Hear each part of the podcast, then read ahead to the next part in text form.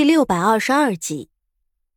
琉璃以为他封住了别人的嘴就没事了，却不知道有的时候事情是坏在内部的。紫贵人扎纸人诅咒丽嫔的消息，不知道是谁传出来的，很快就在宫里不胫而走，大家全都知道了。苏月心身边的小宫女将这件事情禀报给了苏月心。询问他需不需要去调查一番，或者惩罚一下资贵人？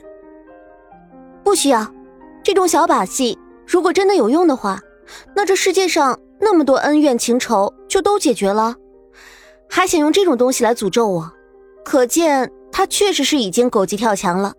不用理会他。苏月心淡淡的说道：“姐姐，你不怕？”纯贵人在一旁一直听着。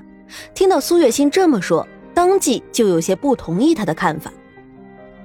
我怕什么？我行得正，坐得端，有什么好怕的？该怕的应该是那些做了坏事的人。他疯就让他去疯吧，我们不必理会他。苏月心不甚在意的说道：“ 姐姐，你说的也对，我们什么都没做，不需要害怕什么。”纯贵人也笑了。他知道苏月心是性情中人，不在乎这些小节。两个人又聊了许久，苏月心才离开。当天晚上，皇帝就招了纯贵人侍寝，后来一连两天都是纯贵人侍寝，一时之间，纯贵人风头无二。皇帝对纯贵人也是有求必应，赏赐下来了许多宝贝。纯贵人面上笑得高兴，实际上心里无动于衷。而对于纯贵人的反应，皇帝只以为是在冷宫里磨练了他的心性，更为的满意了。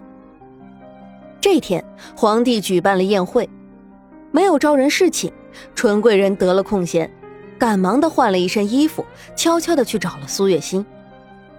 彼时，苏月心正躺在软榻上看书，手边放着一叠点心。小日子过得好不惬意。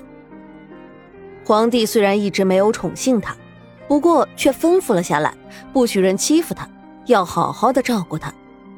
所以即使过了这么久，宫里的宫女太监们依然尽心竭力的伺候他，除了偶尔的时候会告诉他皇帝的动向之外，都很好。纯贵人进来的时候，看到苏月心躺在软榻上，不由得心里着急。姐姐，你怎么还这个样子？难道你不着急吗？庆王始终不知去向，你也被囚禁在宫里，我们得有所动作啊。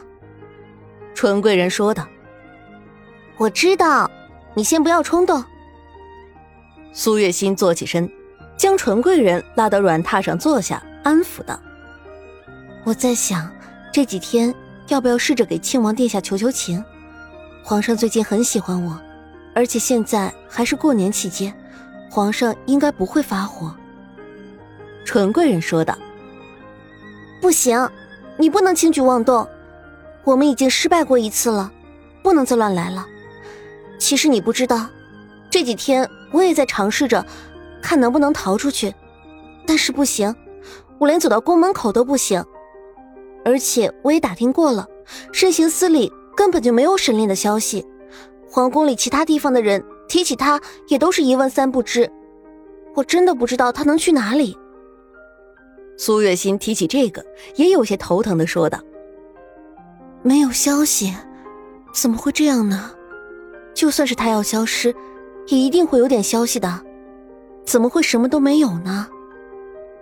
纯贵人也有些难以置信，是吧？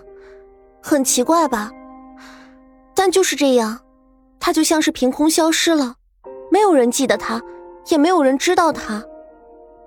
苏月心苦笑一声说道：“其实沈炼确实是凭空消失了，不过苏月心不知道，而知道这件事情的人，除了那几个暗卫和大内侍卫，其他人全都已经被皇上给灭口了。所以关于沈炼的消息，整个皇宫里是不会有人知道的。”苏月心再怎么打听也是无用功，根本毫无意义。那我们该怎么办？难道什么都不做吗？纯贵人说道：“不，我们要等，等一个机会。沈炼不会不管我的，他知道我在宫里，一定会回来救我的。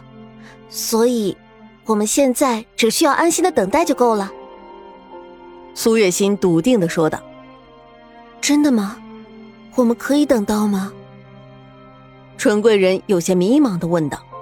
“可以的，我们一定可以的。”苏月心将纯贵人拉进怀里，眼里满是坚定。他相信沈炼，他对自己的爱坚定不移，所以沈炼一定不会放下他不管的。如今沈炼没有出现，一定是在蛰伏着，等待着最佳的时机救他。沈炼是个聪明人，也是一个好猎人，他有足够的智慧和耐心，在这样的猎人面前，什么猎物都逃不掉的。这天晚上，纯贵人留在苏月心这里，直到很晚。两个人聊了许多，苏月心给他讲了许多他们在外面遇到的事情，也给他讲了许多他和沈炼的事情。他看着纯贵人眼里的迷茫，慢慢的变成了羡慕，又从羡慕转化为了坚定，这才送纯贵人离开。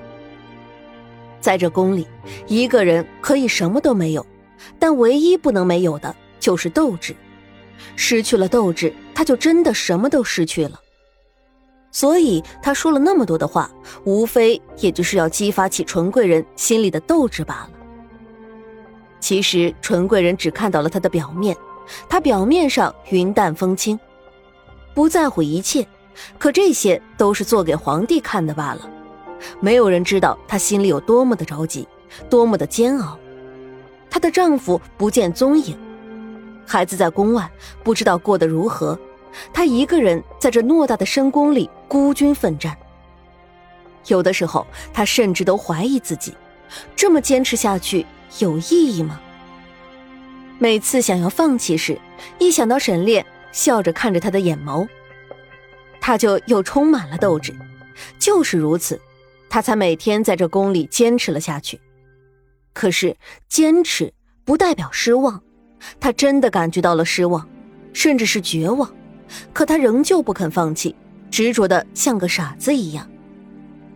长安，长乐，你们过得好吗？沈炼，你究竟在哪里？你什么时候来救我？苏月心站在窗前喃喃自语道：“不知是不是前一天晚上休息不好，还是怎么样。”总之，在纯贵人去找了苏月心的第二天，苏月心就生病了，气血不通，郁气郁结在胸口，这才一下子病倒了。听到太医这么说，苏月心简直是崩溃。她这几天确实总是觉得胸口闷闷的，却没有想到一个不注意自己就病倒了。他这一病，皇帝虽然没有露面，却是派人来送来了许多的东西。各种珍贵的滋补身体的东西，纯贵人也是吓坏了，哭天抹泪的坐在他的床边，眼睛肿得像核桃一样。姐姐，你怎么能这么不注意自己的身体呢？万一你出了什么事情，你要我怎么办？纯贵人哭着说道：“好啦好啦，你放心，我这不是没事了吗？别担心了。”而且太医不是说了吗？吃几副药，休息几天就好了，没事儿的。苏月心耐心的安抚着纯贵人，她知道这个小丫头这一次估计吓坏了。好不容易有了一个知心的朋友，突然生病了，能不着急吗？所以她没有任何的不耐烦，知道纯贵人不再哭泣了，这才展开笑容。纯贵人显然也已经意识到了自己的失态，脸上有些红红的，匆匆忙忙的留下了一句“好好休息”，就急忙的离开了。苏月心看着好笑，他们之间什么都见过了，还害羞什么？不过他心里也是高兴了，除了沈炼他们之外，又有了一个为他担心的人。